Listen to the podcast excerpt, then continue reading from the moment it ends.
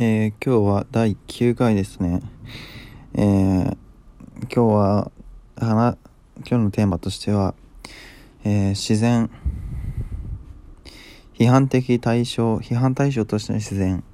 要するに自然が嫌いだっていう話をしたいと思います。今の状況はというと、えー、ちょっと、まあ、ややこしいんですけど、説明が。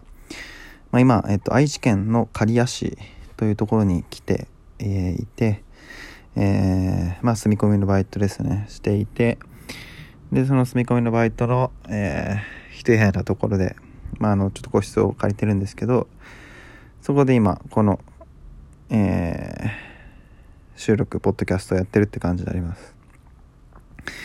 で、僕が自然が嫌いっていう話なんですけど、まあ、てか、その話に入る前に、ちょっとこれからまあこれまでもそうなんだけどやっぱなんかこう話をまとめてから話そうって思うと、うん、できなくなるんですよね。こういうあの発信というかアウトプットが。なんでちょっと、えー、考えながら話します。はい。大変申し訳ございません。なんでちょっとあのー、聞き苦しいかもしれませんが、えー、じゃ考えながらやっていきます。はい、えー、でまずまあ自然が嫌いって話なんですけどうん、この話は、どうしようかな。どういう切り口にしようかな。えー、なんで僕が自然が嫌いかっていうと、まず一つでかいのが、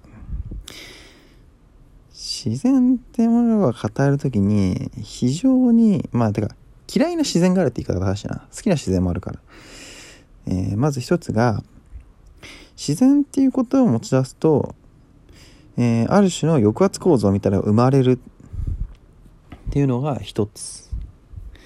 で、もう一つが、まあ似てるんだけど、自然っていうものが多義的に捉えられている。つまり、えー、つまり、なんある意味、まあ、これも存在しないかもしれないけど、まあ、原始自然的なもの原子っていうのは原始的の原子プリミティブな自然つまり手つかずの本当にこううっそうとしたみたいな。まああのまあ日本で言ったらうっそうとしたんだね。他の国で言ったらもう違うかもしれないけど。えー、まあそういう自然とあともうちょっとなんていうの？里山的な自然。えー、ある意味循環構造。まあこれも資本主義の論理に組み組み込まれてますよね。あの、循環型で、えー、人間と都合の、まあ、そうだ、人間と都合のいい自然。うん。と、まあ、そうじゃない自然があるよねっていう。っていうことが一つと、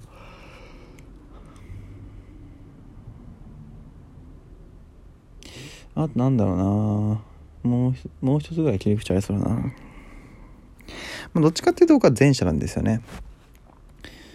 前者のこの抑圧構造みたいなものを何とかしてうん食い止めたい。それもそうだしいやそもそもねあなたたちが言ってる自然ってさっ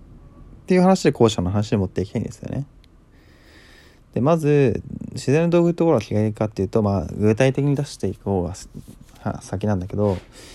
えっとね、まずねなんかこうなんかこう食でめっちゃこう自然思考みたいな人もう嫌いなんですよ。嫌いなんですよ。って言うとなんかちょっとあれあのあれなんだけどなんていうかねこううんちょっと一瞬それ立ち止まっていいんじゃないって面白くあるんですよね。これどういうことかっていうとなんつうのかな。うーんまあこういうその抑圧構造が働くんじゃないっていう話をしたくて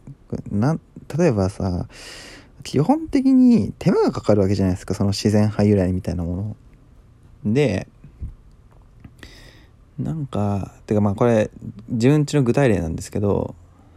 なんかこうその自然がいいんだみたいなもう祖父がめっちゃ雄弁に語るわけですよ。これは有機栽培のうんたらかんたらでで料理方法もそういう自然調味料使ってないから出汁からしっかり取ってみたいなこと言うんですよね。素晴らしいんだって。で、みたいなこと言うわけですよ。それでもそれ実際作ってるのは祖母なわけですよね。で、祖母はもう本当に苦しい、な大変な思いしながら、せっせせっせ作るわけですよ。それも文句も言わずに。なんかあれ見てる時に、なんか僕はもう、あ、一生化学調味料使って生きていくと思ったんですよね。つまり、なんか、んその、人工に生きてる我々が、自然なものを、に変えろうとすると、どっかねじれが起こるわけですよね。というかこう、何か大きい力、労力が必要になって、その労力が、その弱者に負担されていってるっていうふうに思うんですよね。例えば、えー、また別の話食の関連別の話するとその有機栽培というかそのなんていうのかなオーガニック、えー、有機栽培とオーガニックって違うんだっけ？でなんか今やもっとこう原始的な、うん、やつもありますよね。なんか鳩山家が食べてるみたいな。でまあ何にせよそういうのってなんか手摘みなわけじゃないですか。機械とか使わずに。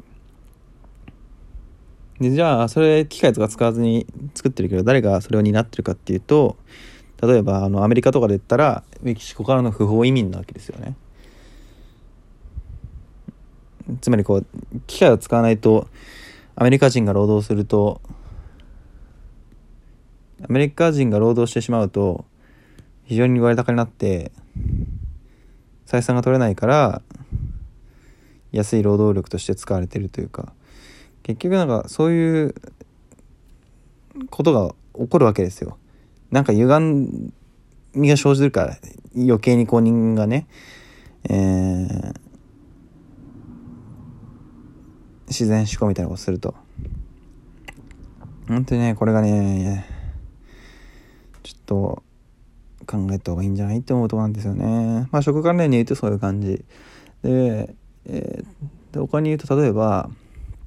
妊娠出産まあこれは橋迫瑞穂さんが言ってる頃ですけど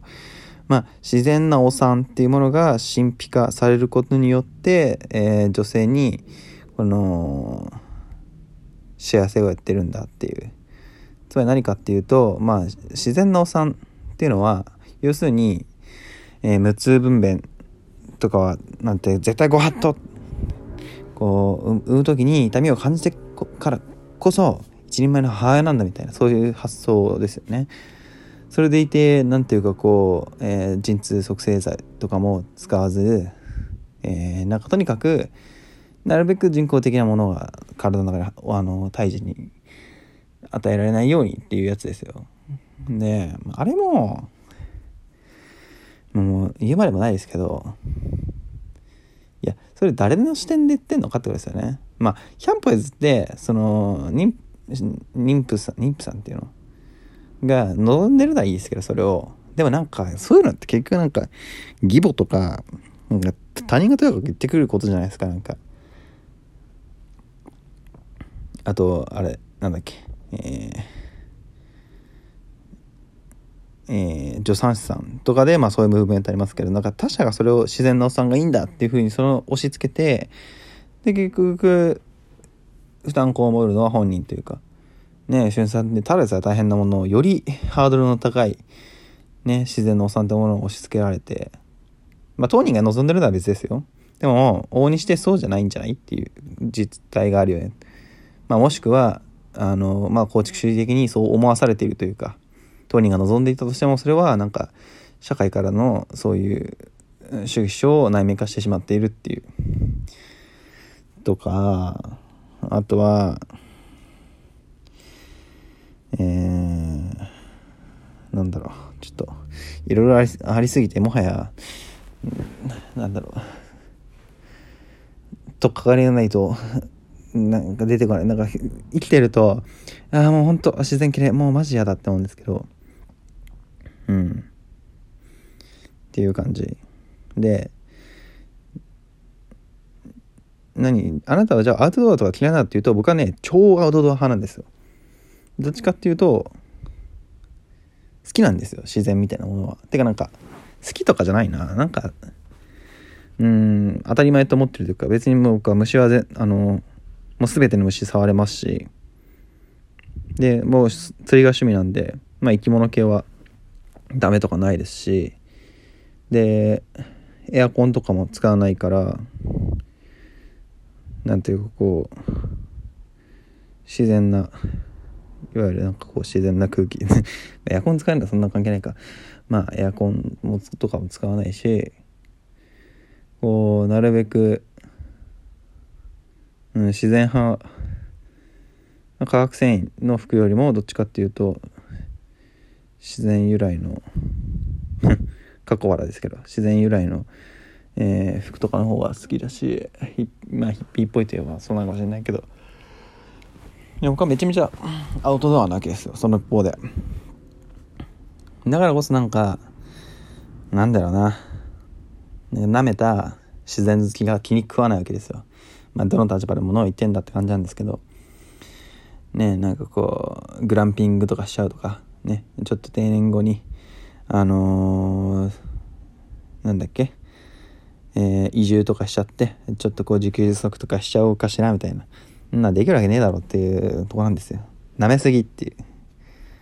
もしくはなんか都合のいい自然に閉じこもりすぎってまあそう思うわけですよね。でごめんなさいあの自然まあなんだろう都合のいい自然と都合の悪い自然があるんだっていう話はまあ今回できなかったんですけどまあ今日は、えー、